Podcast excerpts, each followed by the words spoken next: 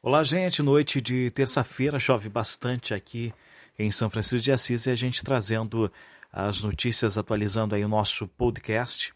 E olha só, a Petrobras anuncia aumento de 5% no preço da gasolina nas refinarias. A Petrobras anunciou o aumento de 5% do preço da gasolina vendida nas refinarias a partir desta quarta-feira, ou seja, amanhã. O valor do diesel não sofreu reajuste. E esse é o oitavo aumento seguido da gasolina. Com o reajuste, o preço médio do combustível nas refinarias da Petrobras está em 1,6577 por litro, maior valor desde 29 de fevereiro.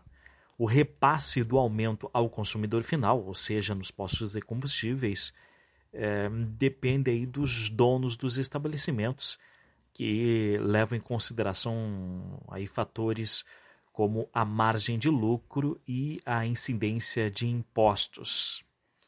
A nova gasolina, né, a partir de 3 de agosto, a gasolina vendida no Brasil deverá seguir novas especificações definidas aí pela Agência Nacional do Petróleo, Gás Natural e Biocombustível, que regula esse setor. Né? As mudanças valem para a gasolina tipo C, a comum, né? E a Premium, que é indicada pelos fabricantes de carros esportivos.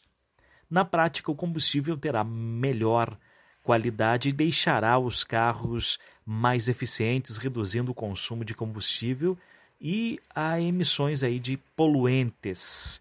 Por outro lado, o litro da gasolina ficará mais caro, de acordo com a Petrobras. Ainda não há estimativa de qual será o aumento dessa nova gasolina que começa a ser distribuída a partir do dia 3 de agosto.